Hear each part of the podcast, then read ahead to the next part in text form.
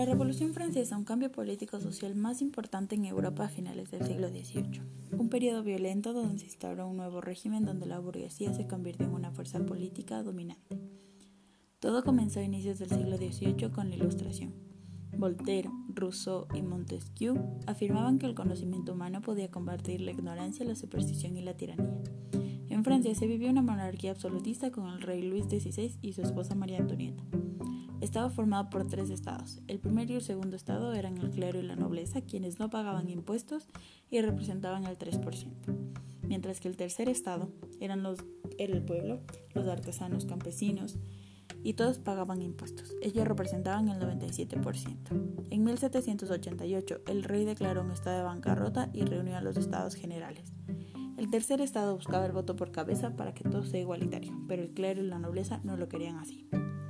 Se conformó la Asamblea Nacional después de que el rey negara la entrada al tercer estado, y cuando intentó disolverla, Mirabeau le dijo, estamos aquí por la voluntad del pueblo, y solo saldremos por la fuerza de las bayonetas. El 14 de julio se dio la toma de la Bastilla por parte del pueblo, dándoles confianza al pueblo. Tras esto, Jean-Paul Marat fundó el periódico, se convirtió en la voz de la revolución y el líder del proletariado. El rey cedió, el clero y la nobleza se unieron a la asamblea con el nombre de Asamblea Constituyente.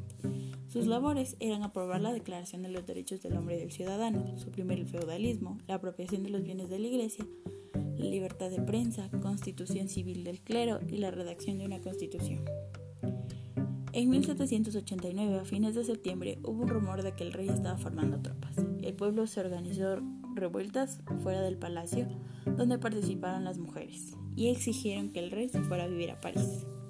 Ya en París, el rey se alojó en el Palacio de las Tullerías, sometido a la voluntad popular. En 1791, la Asamblea aprobó la Constitución y Francia funcionaba como monarquía constitucional.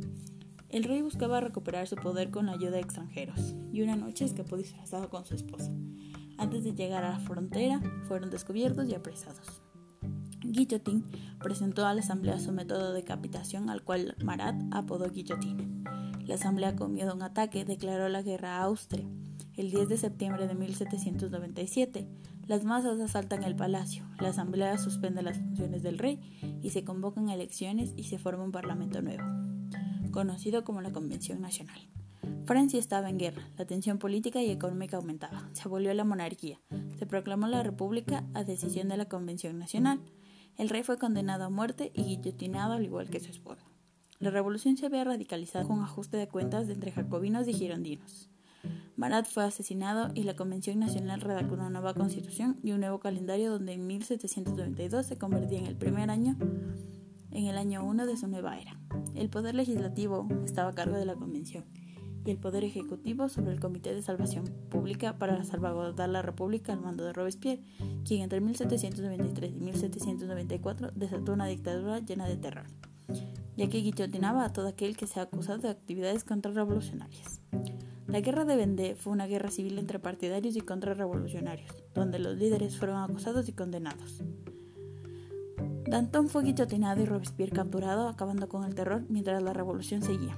En 1795, en la nueva constitución del año 3, donde el poder legislativo estaba compuesto por dos cámaras y el ejecutivo por cinco personas, conformando el directorio, el cual pasó a ser una fase de disensión entre directores y una crisis económica entre 1795 y 1799. Napoleón Bonaparte ya había ganado algunas batallas en frontera y tras la motivación dio un golpe de Estado en 1799, el 18 de Brumario, haciéndose proclamar el primer cónsul de la República.